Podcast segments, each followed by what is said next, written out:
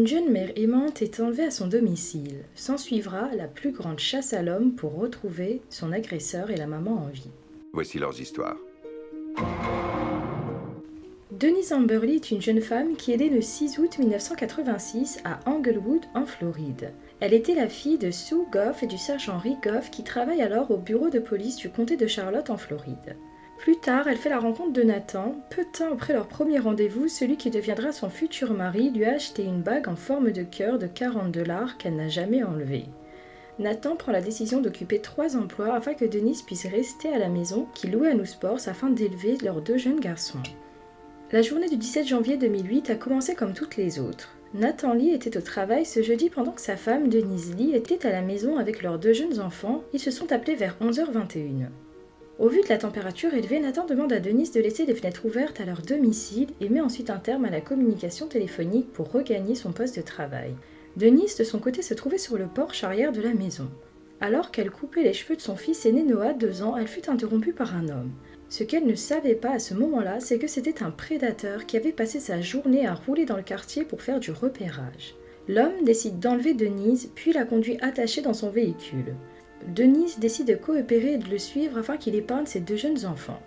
Deux heures plus tard, Nathan le mari en finit sa journée de travail, regagne son domicile, il est alors 15h30. Dès l'extérieur, il se rend compte que quelque chose ne va pas et a un mauvais pressentiment. Malgré la chaleur étouffante, toutes les fenêtres étaient fermées. En entrant, il constate que sa femme a disparu et que ses deux enfants étaient seuls à la maison.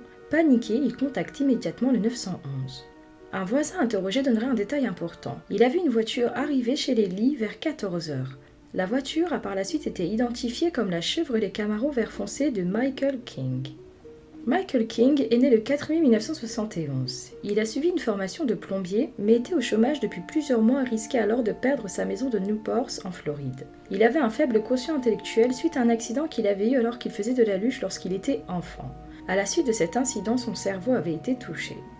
Une fois averti, le père de Denise, le détective Rick Goff, a fait appel à tous les organismes d'application de la loi de l'État, du comté et des municipalités de la région pour rechercher Denise et son ravisseur immédiatement après son enlèvement.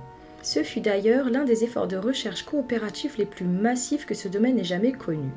En parallèle, Denise a été liée et emmenée au domicile de King, en Floride, où il a mis en place ce que l'accusation dans le procès appellera par la suite une salle du viol. Du ruban adhésif et d'autres éléments de preuve seront retrouvés dans cette salle par la suite. Après avoir terminé, Michael l'emmène ensuite chez son cousin, un certain Harold Muxlock. Là-bas, il empruntera une pelle, un bidon d'essence et une lampe de poche. Alors qu'il discutait avec son cousin, Denis, resté dans le véhicule, profite d'un moment d'inattention pour lui subtiliser son téléphone portable et compose le 911. L'appel dura plusieurs minutes. Denis supplie pour qu'il lui laisse la vie sauve en disant s'il vous plaît à 17 reprises. L'opérateur du 911 a compris ce qu'il se passait et a commencé à interroger Denise afin que la police puisse la retrouver. Denis simule alors une discussion avec son agresseur afin de répondre aux questions du policier. Plus tard, le juge notera à quel point il est inhabituel et rare d'entendre le dernier mot d'une victime de meurtre. Les procureurs ont déclaré plus tard que Denise leur avait donné la meilleure preuve, notamment le fait qu'elle avait été enlevée et qu'elle ne connaissait pas son agresseur. Malgré leurs efforts, la police n'a pas été en mesure de retracer l'emplacement de Denise car le téléphone utilisé pour passer l'appel était un prépayé. Denis s'est battu pour sauver sa vie, allant jusqu'à subtiliser le téléphone portable du ravisseur pour appeler le 911, un acte qui, d'après elle, lui permettrait de sauver sa vie. Par la suite, on apprendra que le jour du drame, plusieurs appels avaient été passés au 911 concernant son affaire. On dénombrera en tout 5 autres appels. Le premier passé par son mari désemparé vers 15h30, celui de Denise à 18h14 et trois autres témoins oculaires, dont celui de 18h23 passé par Sabrina Mixlock, la fille du cousin de l'agresseur chez qui il l'avait emmenée pour faire un arrêt pour prendre une pelle. Elle avait dit apercevoir une femme attachée à l'arrière du véhicule. Elle dira Il est venu chez mon père et emprunté une pelle, un réservoir d'essence et autre chose. Elle explique alors qu'une jeune fille aurait tenté de s'échapper et que son cousin l'aurait remis dans le véhicule. Vers 18h30, un autre témoin a donné au service du shérif local l'endroit exact du crime qui se produisait sous ses yeux. Alors qu'elle est en arrêt au feu, Jen Kowalski a entendu les cris d'une voiture à côté de la sienne. Elle appelle alors le 911 pour signaler ce qu'elle croyait être un enlèvement d'enfant. Elle déclara J'étais un feu et un homme s'est arrêté à côté de moi, il y avait un enfant qui criait dans la voiture. Elle dira avoir entendu les cris les plus terrifiants qu'elle n'a jamais entendus précédemment. Elle croyait avoir été témoin de l'enlèvement d'un enfant. Elle a également identifié la voiture comme une Camaro, mais a déclaré que la couleur était bleue au lieu de vert. Elle ajoute également avoir établi un contact visuel avec le conducteur, après quoi une main s'est levée et a commencé à frapper sur la fenêtre du passager. Elle est restée au téléphone pendant plus de 9 minutes, identifiant les rues transversales alors qu'elle continuait à conduire. Malgré la présence de moins plusieurs patrouilles qui se trouvaient au moins d'un kilomètre de la voiture dans laquelle Denis se battait pour sa vie, personne n'a pu intercepter l'agresseur. En raison de l'inefficacité dans le centre d'appel du 911, aucune patrouille n'a été avisée ou n'a pu être dépêchée sur les lieux. Au total, 5 appels 911 liés à la disparition de Denise ont été passés par 5 différentes personnes entre 15h29 et 18h30 le 17 janvier 2008. 4 ont été acheminés vers des opérateurs de comté de Sarosa en Floride. Le dernier appel qui avait été passé par Jen Kowalski, alors qu'elle venait de franchir la ligne du comté jusqu'à Charlotte, du fait de sa localisation, l'appel a été acheminé vers le centre d'appel 911 du comté de Charlotte. Ce n'est qu'après avoir vu la nouvelle le lendemain qu'elle s'est rendue compte qu'elle avait été témoin de l'enlèvement de Denise Lee plutôt que celui d'un enfant. Elle appelle alors le service de police de Northport pour leur expliquer qui elle était et qu'elle avait passé le fameux appel du 911. Il était devenu évident que l'appel n'avait pas été transmis aux bonnes autorités. C'est cet appel qui aurait été mal géré en raison du fait que les opérateurs ont négligé de le classer correctement. C'est donc ce dernier appel qui aurait été problématique qui aurait condamné la mère de famille. La police n'a jamais été envoyée dans la zone où Jane Kowalski avait signalé l'agression en cours. Selon le rapport des affaires internes du bureau du shérif du comté de Charlotte, le centre d'appel 911 du comté de Charlotte manquait de personnel. Les policiers sur le terrain ont témoigné qu'ils n'avaient jamais été informés de l'existence d'une caméra ouverte qu'à partir de 18h45 et seulement après que le sergent Goff, père de la victime, ait écouté l'appel d'urgence de sa fille. Plus tard dans la soirée, Michael l'agresseur aurait tiré sur Denise dans la tête et a enterré son corps dénudé. Il aurait ensuite enterré d'autres preuves dans des zones proches. À 21h15, environ 6 heures après la première disparition de Denise Lee, l'officier de patrouille routière Eddie Pop a arrêté la camarade de Michael alors qu'il tentait de fuir la zone.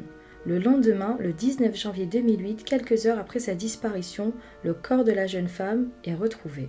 Le procès contre Michael King a officiellement débuté le 24 août 2009. On y diffusera l'appel émouvant de Denise où on y entend ses appels à l'aide et ses supplications pour sa vie sur un enregistrement du 911 lors de l'enlèvement. Je veux voir ma famille, je veux juste revoir ma famille s'il vous plaît, a-t-elle déclaré lors d'un appel, à 17 reprises.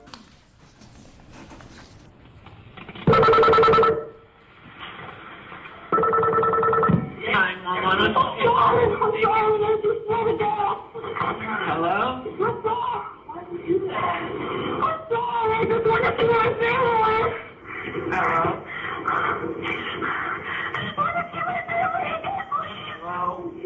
Hello? Hello? Hello? Hello?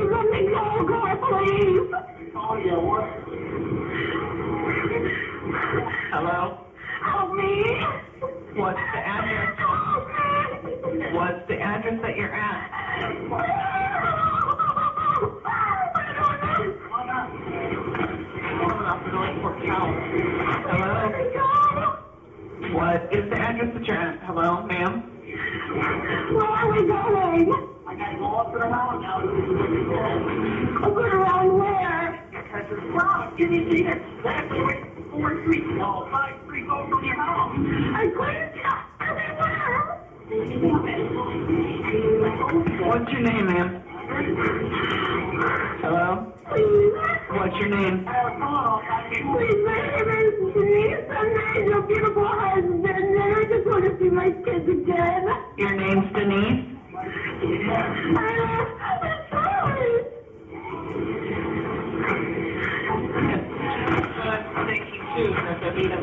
Please, God, please me. Are you on I-75?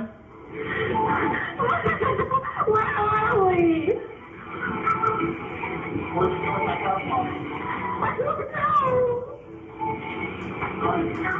Please. Please, please. Where are you at? Can you tell if you're on I-75? I don't know where your phone is. I'm sorry. Can you just tell me where we are? Uh, If you're, are you blindfolded if you don't press the button? I don't have your phone. Please, God.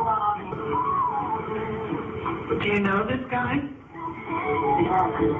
I don't know where your phone is. I'm sorry. Are you gonna help me? Are you gonna let me out now? Help me.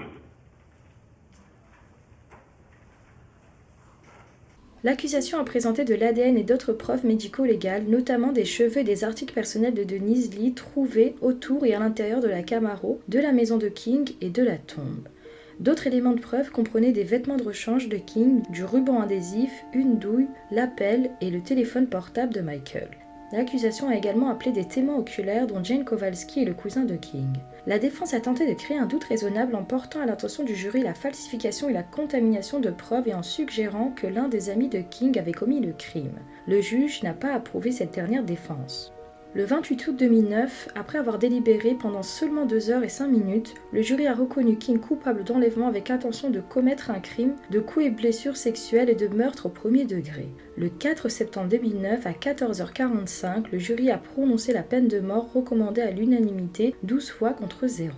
Michael King écope de la peine de mort. Le juge a pris en compte son faible quotient intellectuel, la lésion cérébrale passée alors qu'il faisait de la luge dans son enfance et le fait qu'il avait déprimé en raison d'une rupture de sa relation et d'une saisie de sa maison, mais il a finalement accordé plus de poids à la nature odieuse et préméditée du crime, au fait que King, un étranger à Denise, l'était attaché avec du ruban adhésif, les violé à plusieurs reprises chez lui. Il a finalement abattu Denise à bout portant et l'a enterrée dans une tombe peu profonde dans un endroit éloigné de Northport.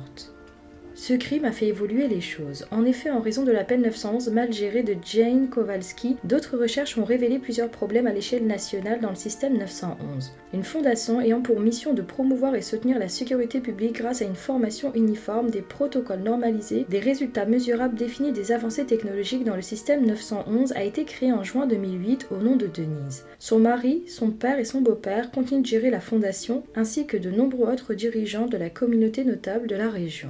Le 24 avril 2008, le projet de loi du Sénat concernant la loi Denise Amberley qui prévoit une formation volontaire pour les agents du 911 a été adopté à l'unanimité par la législation de Floride. Le passage de la loi dans la loi de l'État se poursuit.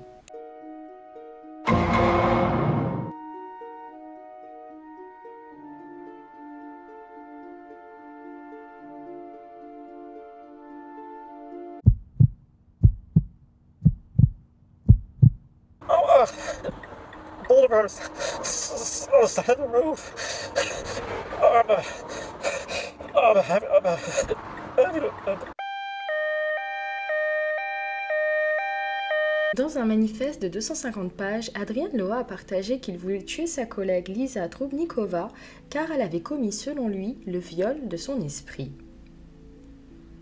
Il se dit que le ressentiment peut devenir dangereux, que le fait de trop se victimiser peut être mortel. Mais dans le cas d'Adrian Loa, il s'est non seulement empoisonné l'esprit, mais a également pris la vie d'une collègue très aimée, Lisa. Le 5 février 2015 a été le jour fatidique. Lisa a perdu la vie. L'histoire qui y mène est mortelle, effrayante et appelle à la prudence. Lisa Trubnikova est une jeune femme dynamique dont le rêve a toujours été de rejoindre la garde côtière. En 2008, son rêve est devenu réalité. Lisa avait toujours voulu être au service des autres, sa vie de garde côtière était pleine de voyages et d'aventures. C'est aussi là qu'elle a rencontré l'amour de sa vie, Anna. Après avoir servi en Californie, Lisa été envoyée à Kodiak. C'est là qu'elle a fait la connaissance de son collègue et futur meurtrier, Adrian Loa, son nouveau patron. Lisa est devenue rapidement très amie avec lui sans se méfier. L'avocat Drew dira par la suite Ils ont fait des choses ensemble, qu'il s'agisse de regarder des émissions de télévision, de jouer à des jeux vidéo.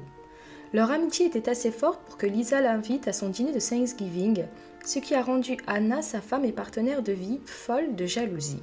Anna a exigé que Lisa rompe les liens avec Adrienne, sentant que les rapports entre Lisa et Adrienne étaient un peu trop intimes pour ceux qui se disent être de simples collègues. Mais Lisa a refusé et ne voulait pas perdre un si bon ami. Quand on connaît la fin malheureuse de cette histoire, on se dit que peut-être aurait-elle dû écouter Anna sur ce coup. Un soir, alors qu'Anna n'est pas en ville ce jour-là, Lisa a décidé d'inviter Adrienne à dîner. Pendant ce dîner, comme c'est souvent le cas, Lisa s'est saoulée. En état d'ébriété, elle a essayé de séduire Adrienne, mais il a résisté à ses avances et se sentant rejetée, Lisa s'est enfuie dans sa chambre. Après avoir entendu un grand bruit, Adrienne s'est inquiétée et a alors suivi Lisa dans la chambre pour vérifier que tout allait bien. Lisa en a profité pour faire de nouvelles avances sexuelles à Adrienne. L'avocat poursuit. Elle lui aurait dit Pourquoi ne viens-tu pas te coucher à côté de moi, Adrienne Elle aurait alors tendu la main et l'aurait touché sur le bras. À partir de ce moment-là, Adrienne a vrillé et a cru qu'elle l'avait agressé sexuellement. Il n'aurait jamais réussi à oublier cette nuit-là.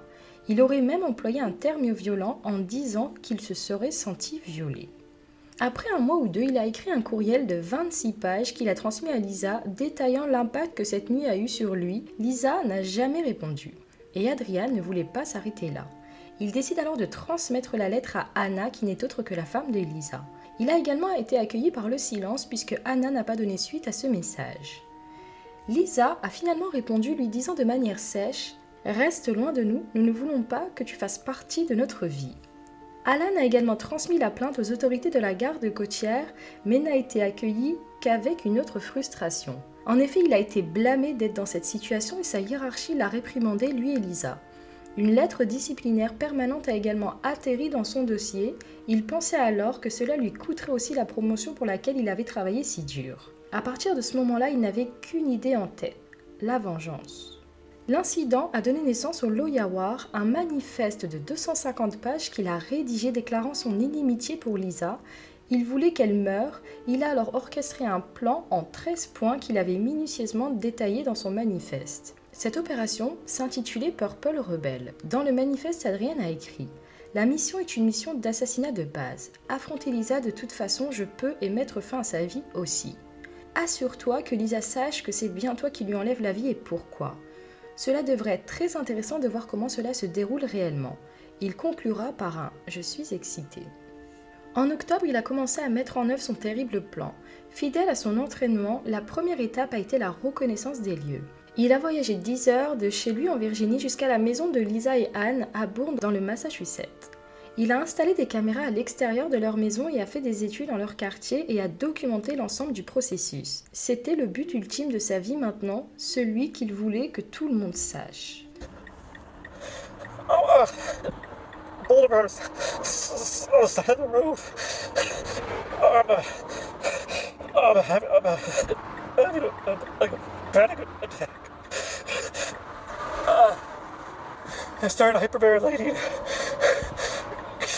I feel paralyzed. I, can't move. Le 5 février 2015, Adrien a décidé d'atteindre son objectif. Vers 2 heures du matin, il a mis le feu à sa voiture à l'extérieur du complexe d'appartements du couple. Il a également installé des engins explosifs près de leur maison et a commencé à diffuser la musique de Star Wars comme musique de la victoire en arrière-plan. Adrian avait quatre armes à feu, un couteau, deux paires de menottes avec lui. Il portait également un appareil photo. Il est entré dans la maison après avoir enfoncé la porte. Il a fait éruption dans la chambre d'Anna et Lisa. Il connaissait son emplacement exact car il avait pris le temps d'étudier l'agencement de leur maison qu'il avait trouvé sur un site web immobilier. Alors qu'elles étaient endormies, les deux jeunes femmes se sont réveillées effrayées par cette intrusion violente soudaine. Anna et Lisa se sont alors blotties l'une contre l'autre. Adriane a alors enlevé son masque, voulant que Lisa sache qu'il allait la tuer. Choquée par l'incompréhension, Lisa a murmuré son nom. Elle a rapidement repris le contrôle et lui a demandé pourquoi il lui faisait ça. Adrienne racontera plus tard, je lui ai dit pourquoi. Je lui ai dit, voici, c'est ce que tu m'as fait il y a deux ans, tu m'as violé, même si ce n'est pas un viol physique, c'était fondamentalement le viol d'un esprit, une attaque sexuelle. Elle n'arrêtait pas de dire, je suis désolée, je suis désolée, je suis désolée. Je lui ai dit, Vous aviez plus de deux ans pour dire que vous étiez désolées toutes les deux. Après un bref échange verbal, il a tiré 15 fois dans un matelas derrière lequel les femmes s'étaient blotties pour se protéger. 11 balles ont frappé Lisa, la tuant, et 4 autres ont frappé Anna, la blessant grièvement. Adrienne avait vidé son chargeur sur elle. Voyant Lisa saigner, Anna s'est tournée vers l'amour de sa vie pour dire un dernier Je t'aime. Après avoir répondu par un Je t'aime aussi, Lisa a expiré son dernier souffle. Anna s'est cachée sous un matelas pendant qu'elle appelait le 911. Elle est restée sur un appel de 56 minutes avec le 911 pendant que les policiers en charge essayaient de contourner les pièges d'Adrienne pour la sauver. Adrienne est reparti à l'extérieur et a récupéré un fusil qu'il avait caché sous un banc de neige. Alors que l'agent Jared McDonald s'approchait, il lui a tiré quatre coups de feu. L'un d'eux a frappé l'officier dans la colonne vertébrale. Adrienne avait mis le feu à sa voiture à l'entrée du complexe et a dispersé des engins explosifs dans le quartier pour ralentir l'avancée de la police. Bien qu'il ait initialement prévu de provoquer la police pour qu'elle le tue, il s'est finalement rendu. Adrienne avait même prévu cette partie de la mission, il pensait qu'il allait se battre, mais pas avant de raconter son histoire et c'est d'ailleurs pour cela qu'il a décidé de se rendre. Lorsqu'il a été interrogé, il s'est lâché et a donné au détective un compte-rendu détaillé de ses motivations et de son plan. Deux ans et demi plus tard, l'affaire a été jugée. Adrienne a finalement été condamnée à la prison à perpétuité sans libération conditionnelle pour le meurtre au premier degré de Lisa. La justice a été rendue, mais cette histoire a marqué de façon permanente la vie d'Anna et celle de Jared McDonald. Il est resté en incapacité après avoir perdu l'usage de ses jambes et Anna est restée seule avec le chagrin d'un être perdu. Adrienne a voulu faire appel de cette décision, mais la Cour judiciaire suprême de l'État a confirmé la condamnation à meurtre au premier degré d'Adrien Loy a rejeté sa demande de nouveau procès. Il a été reconnu coupable d'avoir été à l'origine de la fusillade de 2015 qui a tué sa collègue sous-officier de la garde côtière et blessé sa femme et un policier. Dans une décision de 21 pages, la Haute Cour a rejeté son argument selon lequel la loi actuelle sur la responsabilité pénale l'avait privé d'une défense appropriée. Nous n'avons aucun doute sur le fait que la maladie mentale a joué un rôle central dans ce crime, déclare la décision. Mais le témoignage de deux experts selon lequel Adrienne pourrait conformer ses actions à la loi et comprendre l'illégalité de ses actes brutaux a été un soutien suffisant au verdict du jury. En effet, il avait passé plus d'un an à planifier une mission de vengeance contre Lisa. Un jury de la Cour supérieure l'a donc condamné pour meurtre au premier degré avec atrocité et cruauté extrême et préméditation délibérée, ainsi que 28 autres chefs d'accusation, après un procès d'une semaine en 2017. Adrienne, aujourd'hui âgée de 36 ans, purge une peine d'emprisonnement en perpétuité sans possibilité de libération conditionnelle dans une prison du Massachusetts.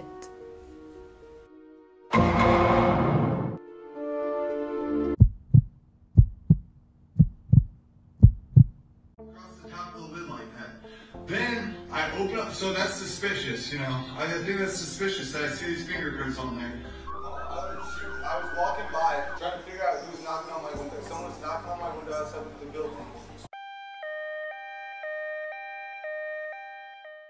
Aujourd'hui, nous allons nous rendre à Antioch, qui est un quartier du sud-ouest de Nashville, dans le Tennessee.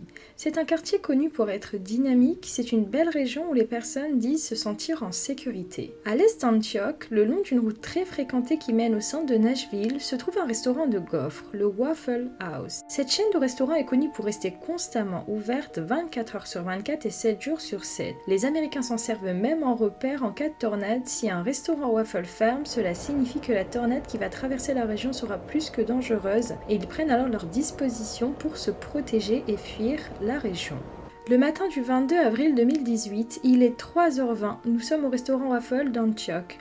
Sur le parking, on voit un véhicule, un pick-up doré stationné. C'était un dimanche matin. Les retours de soirée, il y avait plus de 20 clients à l'intérieur. Le conducteur du pick-up est resté à l'intérieur de son véhicule et a commencé à fixer les gens de l'intérieur du restaurant pendant 4 longues minutes. Personne ne sait ce qu'il a fait durant ce laps de temps-là. Est-ce qu'il pensait ou est-ce qu'il se préparait à ce qu'il allait faire? À 3h24, le jeune homme est sorti de son véhicule à demi nu et il ne portait rien si ce n'est une veste verte qui pendait. Dans ses mains, il y avait une arme. Il a marché en direction du restaurant et il a commencé à tirer.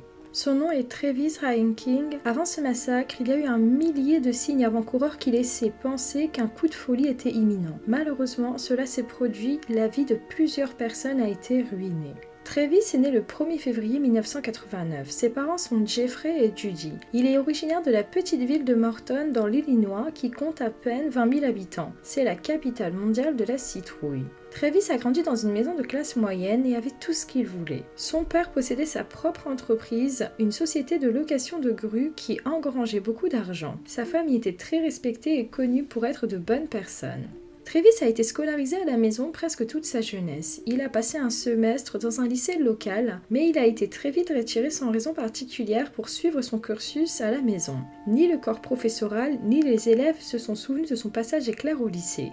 Une fois ses études terminées, Travis a trouvé un emploi dans l'entreprise familiale. Travaillant dans la construction, il a aussi loué un appartement sur le terrain de son père. C'était au milieu de nulle part, sans voisin. Vers l'année 2014, Travis, alors âgé de 24 ans, a commencé à entendre et voir des choses. C'est durant cette période que les jeunes adultes développent la schizophrénie. Cela a été exacerbé quand en 2017, Travis s'est rendu au concert de Taylor Swift, alors qu'il est son plus grand fan.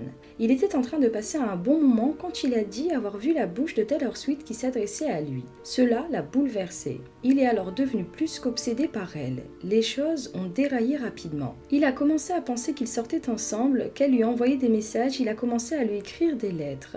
L'une des lettres disait Taylor, je suis plus que confus en ce moment. Je ne sais pas si c'était toi sur les photos sur Instagram ou quelqu'un qui te ressemble. As-tu réellement une sœur jumelle dont je suis amoureux qui m'a écrit et adressé des chansons durant son concert? Peut-être que Taylor 1 a écrit la moitié et Taylor 2 a écrit le reste. J'ai vu Taylor 1 à Morton et Taylor 2 en concert. Qui est alors celle qui se dandine dans les clips vidéo? Il pensait réellement qu'elle lui répondait qu'ils étaient ensemble alors que tout cela se passait dans sa tête. Il le disait à tout le monde dans son entourage, mais bien évidemment personne ne le prenait au sérieux. Ses parents commencé à s'inquiéter pour lui car ses délires ne faisaient qu'empirer. C'est en mai 2016 que ses parents décident de contacter le shérif du comté pour lui demander de l'aide, après que leur fils leur ait évoqué un rendez-vous prévu avec Taylor Swift dans un bar du coin, mais qu'à son arrivée elle n'était pas là, mais que Spider-Man était venu aussi et l'avait emmené avec lui devant ses yeux. Il était avec un tel état de paranoïa qu'il pensait que ses parents et la police faisaient partie du complot qui avait enlevé Taylor Swift. Il avait clairement besoin d'aide mais n'en a jamais eu. Ses parents ont demandé qu'il soit amené à l'hôpital car il avait besoin d'un traitement et d'un suivi psychologique. Il est parti, il y est resté à peine 9 jours. Les médecins lui ont diagnostiqué la schizophrénie, puis lui ont transmis une ordonnance et l'ont tout simplement renvoyé chez lui. Travis rentre chez lui mais ne prendra jamais son traitement. Quelques mois plus tard, Travis déménage à Salida, Colorado, où il y vivra d'août 2016 au mois de mars 2017. Il travaillera dans la société d'un ami de son père, spécialisé également dans la location de grues et dans le bâtiment. Ses collègues de travail le décrivaient comme un gars gentil et poli mais obsédé par Taylor Swift. Il leur disait qu'il allait l'épouser, il lui avait même acheté une bague en diamant, il disait aussi qu'elle le traquait, le stalkait, qu'elle piratait son ordi et qu'elle était même entrée par réfraction à son domicile. L'appel du 911 le témoigne.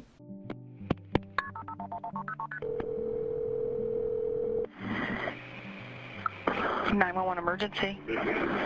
Yeah, um, I need to report something, and every time I go to the sheriff's office, it's closed. Okay, what do you need to report?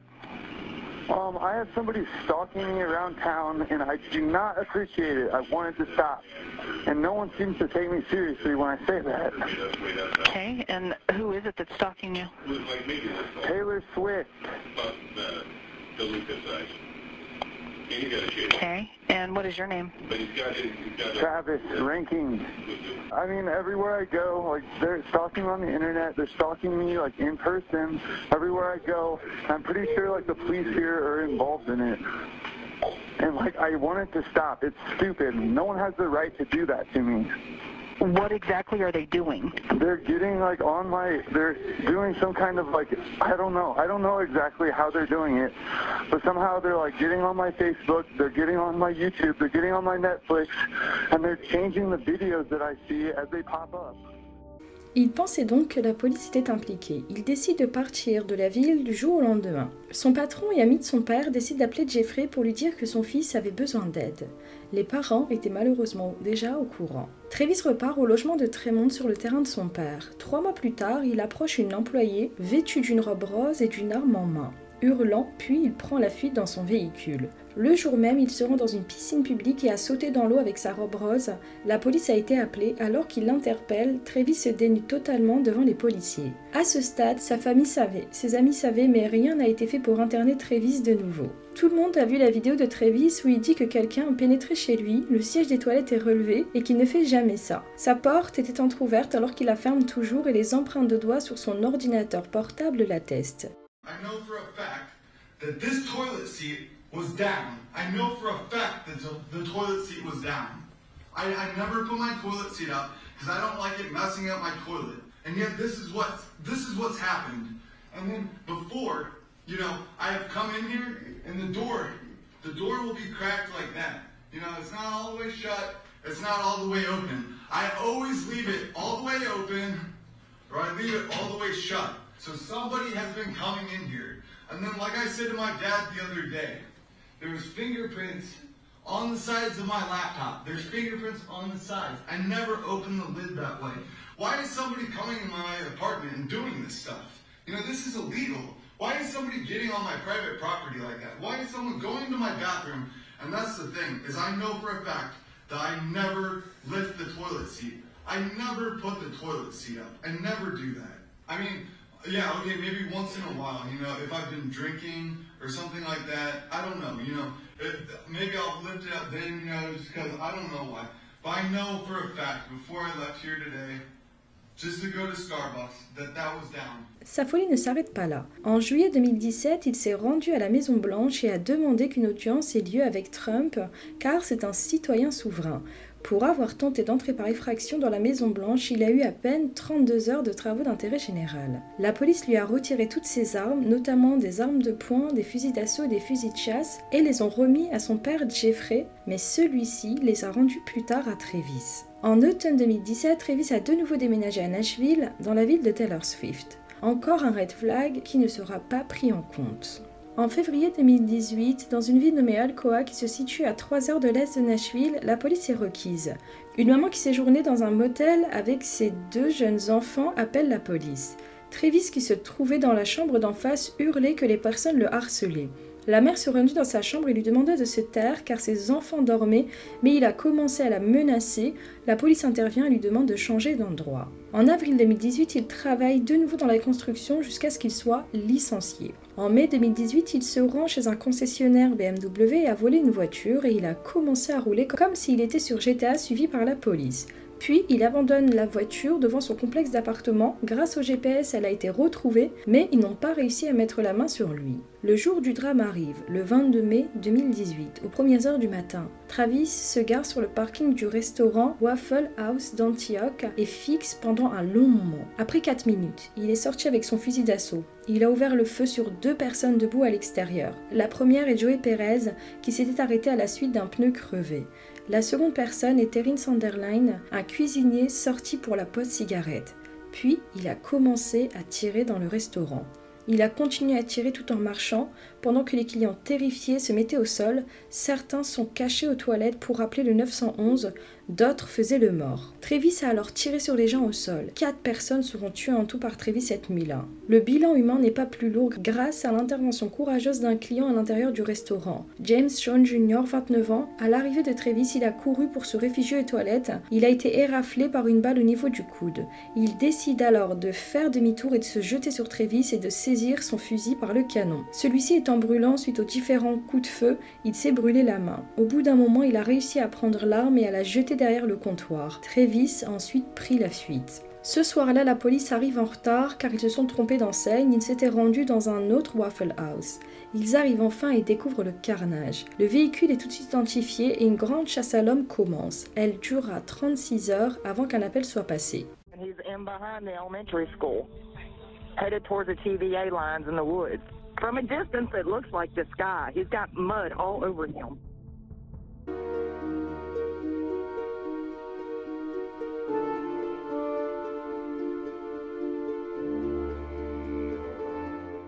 Travis est arrêté et accusé des quatre meurtres. Celui d'Evan Grove, qui avait 21 ans, universitaire à Belmont, c'était une athlète de haut niveau. Aquila da Silva était aussi un athlète âgé de 23 ans, il avait une carrière naissante dans le rap.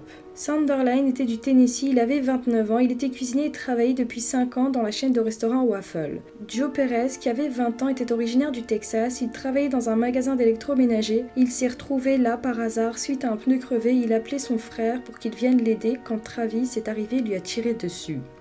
2018, dans un premier temps, des psychologues ont estimé que Travis n'avait pas été conscient de ses actes et qu'il ne pouvait pas se présenter au procès de par sa schizophrénie, mais le juge est allé à l'encontre des avis et l'a déclaré apte à être jugé. Il a été inculpé de 17 chefs d'accusation et a plaidé non coupable pour cause de folie.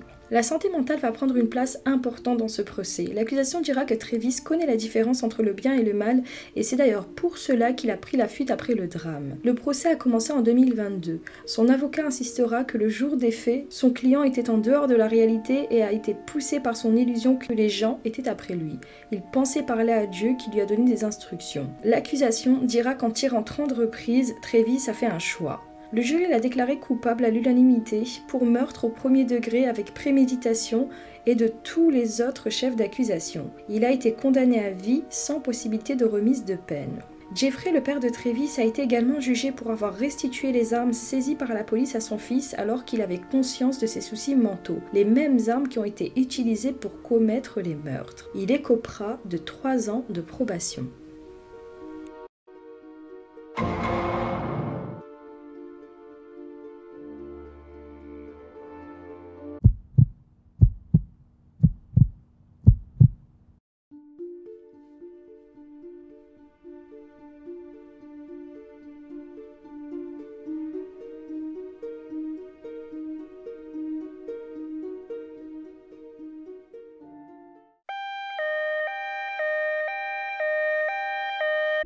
Elle accepte d'héberger son ex-petite amie, mais sa décision va conduire à un drame. Voici leurs histoires. En juillet 2014, Megan Brown et ses parents avaient vécu pendant des années dans le comté de Lay avant de décider d'emménager dans une maison à deux étages située dans le quartier d'Hudson au bord d'un canal. Margaret et Gregory Brown avaient voulu se rapprocher de leur famille de Floride. Adam Matos, qui est alors l'ex-petite amie de Megan, leur fille, est tout de même venu de Pennsylvanie pour vivre chez ses anciens beaux-parents. Bien que le couple ait eu une relation qui, selon les membres de la famille, était instable, ils ont essayé de rester ensemble pour leur fils qui est autiste. Même en étant séparés, Adam et Megan, les jeunes parents se disputaient souvent quant à l'éducation de leur jeune fils. Alors que le reste de la famille restait soudé, Adam Matos, lui, était souvent seul, terré dans une chambre à jouer aux jeux vidéo. Sans emploi, il a travaillé brièvement comme plongeur dans un restaurant de Hudson, mais il a été viré quand il a cessé de s'y présenter. Megan Brown, qui occupait le poste de serveuse au Fisherman Shake, un bar également situé à Hudson, a alors commencé à sortir avec Nick Leonard, qu'elle a rencontré sur son lieu de travail. Tonya Carlson, la collègue de Megan, a déclaré qu'Adam Matos était agressif et impoli, qu'il appelait sans cesse Megan et qu'il lui envoyait également des messages insultants où il lui disait qu'elle était une mauvaise mère. À ce moment-là, Megan aurait dit à sa collègue Tu sais, Tonya, Adam est fou. Je sais qu'il ne me laissera jamais partir. Le soir du 28 août 2014, vers 5h30, Megan est rentrée chez elle après une nuit tardive avec des amis. Lorsqu'elle entra dans sa chambre, Adam était là et l'a surprise. Une dispute éclata et Adam s'est alors saisi d'un couteau et l'a tenu contre la gorge de Megan. En essayant de repousser le couteau, elle s'est blessée en se coupant une partie du doigt. Adam a alors pris la fuite et Megan l'a vu par la fenêtre s'enfuir à vélo. Sous le choc, elle appelle les autorités, mais la police arrivée sur les lieux a déclaré qu'Adam avait fui la résidence avant leur arrivée. La police découvrira plus tard qu'Adam avait passé plus de 200 appels à Megan et à sa famille en 8 heures de temps la soirée du 28 août. Dans les jours qui ont suivi, Megan Brown a disparu. Ses parents ainsi que son nouveau petit ami Nick aussi.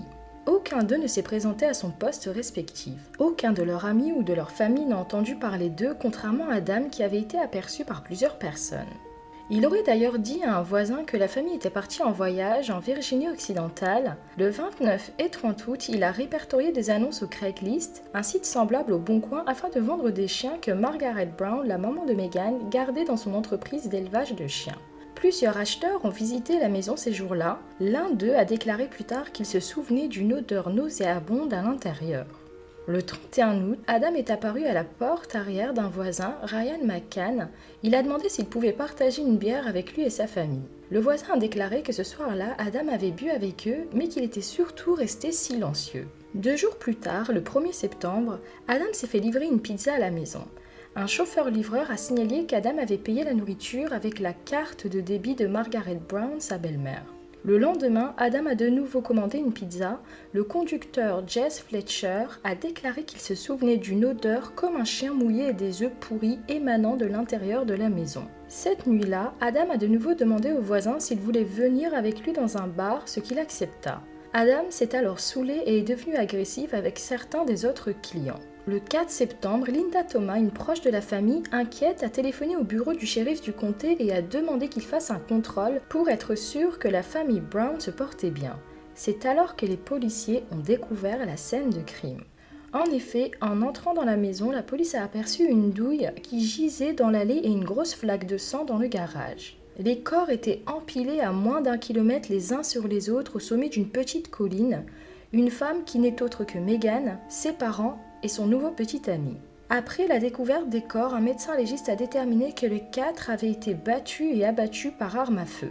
En effet, après une autopsie, la cause du décès de Megan Brown a été déterminée comme étant une blessure par balle à la tête. Gregory Brown, le père, est mort de blessure par balle au torse. Margaret Brown, la mère, est morte d'un traumatisme crânien. Margaret aurait été frappée au moins neuf fois à la tête avec un marteau avant d'être étranglée. Léonard est mort d'un traumatisme de force brutale selon les autorités. Les quatre morts ont été requalifiés en homicide.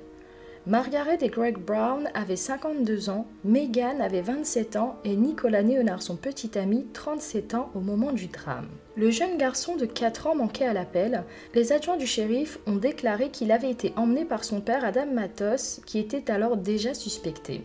Toutefois, en une journée, la police a réussi à arrêter Adam dans un hôtel du centre-ville. Il était accompagné de son fils autiste de 4 ans, Ismaël Tristan. Le garçon était en sécurité. Adam a alors clamé son innocence en disant qu'il n'avait rien à voir avec les quatre meurtres. Adam, qui est alors arrêté, risquait en cas de reconnaissance de sa culpabilité la peine de mort qui avait alors été réclamée par les procureurs en charge de l'affaire. Pour ce faire et pour valider la peine capitale, la loi de Floride exigeait alors que la décision soit prise à l'unanimité par tous les membres du jury. Depuis sa prison du comté de Pasco, Adam a donné une interview dans laquelle il dit qu'il était juste au mauvais endroit au mauvais moment. Adam, 28 ans, déclara Tout le monde me regarde comme si je l'avais fait. Tout le monde me pointe du doigt, vous savez. Je ne vais donc changer les croyances de personne. Dans l'interview, Adam poursuit ses déclarations et contredit un rapport de police selon lequel il avait menacé Megan avec un couteau le 28 août, qui est le dernier jour où quelqu'un avait entendu parler d'elle. Il a dit que cela ne s'est pas produit. Il reconnaît qu'il y a bien eu une dispute ce jour-là, mais sur quelque chose de stupide, et qu'elle lui avait demandé de partir et qu'il a vécu dans la rue pendant quelques jours après la dispute. Il ne voulait pas dire comment il avait récupéré son enfant et où il avait l'intention d'aller, car son avocat lui aurait conseillé de ne pas divulguer plus d'éléments l'enquête étant en cours. Adam a également offert sa propre théorie de ce qui selon lui s'était réellement passé. Il dit qu'une femme, qui connaît peut-être Léonard, qui était alors le nouveau petit ami, traquait Megan. Il a dit que la femme, qu'il n'a jamais vue et qu'il ne connaissait pas son nom, a laissé à Megan des lettres et des messages vocaux où elle l'a menacée de mort. Elle menaçait Megan ainsi que sa famille. Il conclura en disant qu'il est né à Philadelphie, mais qu'il a également vécu à New York. C'est d'ailleurs là où il a rencontré Megan Brown il y a 6 ans, alors qu'elle était athlète à l'université. Il ajouta qu'il l'aimait toujours et qu'il avait voulu assumer sa responsabilité de père en prenant soin de son fils Tristan. Il a quitté la Pennsylvanie avec Megan et sa famille il y a deux mois. Ils se sont installés à Hudson en Floride. Il a dit qu'ils avaient rompu deux semaines avant le drame, mais qu'il était resté en bon terme pour le bien de leur fils. Il ajoutera Je veux que les gens sachent que je ne l'ai pas fait, que j'aime beaucoup mon fils et que je ne l'aurai jamais privé de sa mère. Suite à son procès qui a lieu le 16 novembre, Adam a été reconnu coupable par le jury de quatre chefs d'accusation de meurtre au premier degré. Il a été condamné à la prison en perpétuité après que le jury n'ait pas été en mesure de se mettre d'accord à l'unanimité pour la peine capitale pour avoir assassiné quatre personnes. 11 jurés sur 12 ont voté pour que l'homme de 32 ans soit exécuté pour les meurtres de 2014, mais sans accord unanime, Adam a automatiquement été condamné à perpétuité sans possibilité de libération conditionnelle pour les meurtres brutaux de son ex-petit ami, de ses parents et de son nouveau petit ami. Après le départ des jurés, La rage et l'angoisse des familles des victimes ont rempli la pièce alors que le juge les a entendus parler de trous béants dans leur cœur. Richard Brown, le frère cadet de Gregory Brown, a déclaré Dans mes cauchemars, je le vois trembler pour trouver et charger ses fusils. Ses mains tremblaient tellement qu'il a été à peine capable de mettre une cartouche dans son arme à feu pour défendre sa famille. À ce jour, je peux sentir son impuissance et son choc alors que les meurtres se déroulaient devant lui. Gregory avait un grand cœur. Margaret, qui avait travaillé dur à la ferme, était prête à passer du temps avec son petit-fils. Je me demande si Megan avait tenu son fils de 4 ans lorsque les balles ont commencé à voler. Il a poursuivi en disant Il a utilisé des marteaux pour faire du hamburger avec des visages humains. La mère de Léonard, Paula Ristom, a pleuré car les doux baisers de son fils sur le front lui manquaient. Elle tient maintenant ses cendres dans ses mains tous les jours, tout comme elle l'a bercé comme un bébé, a-t-elle dit. En se tournant vers Adam, elle avait dit que son fils n'aurait pas pu tenter d'étrangler le cou de son agresseur comme Adam l'avait affirmé, car Léonard s'était cassé la main quelques jours plus tôt alors qu'il travaillait comme charpentier. Je vis le cauchemar quotidien du crâne de mon fils battu à mort. Je ressens chacun de ces 21 coups encore et encore comme un record battu. Adam a conclu en disant Je voudrais juste dire que je suis désolé à la famille des victimes. De l'arrière de la salle d'audience sont venus des cris de Non, non, non, tu ne l'es pas. Adam ajoute Je sais que ce n'est pas suffisant, mais j'aimerais juste faire la paix et j'espère qu'ils ne s'accrocheront pas à cette haine dans leur cœur parce qu'un cœur rempli de haine n'est pas libre. Pour soulager les familles, l'avocat d'Adam, William Pura, a pris la parole. Mesdames et messieurs, les vêtements que vous voyez sur Adam sont des vêtements qu'il portera pour le reste de sa vie. On lui dira quoi manger et quand manger. Il sera surveillé lorsqu'il ira aux toilettes ou prendra une douche. La seule fois où il ne sera pas surveillé, c'est quand il mourra, et c'est à vous de déterminer si le moment de sa mort sera d'un appel d'un être supérieur ou d'un appel de notre gouvernement.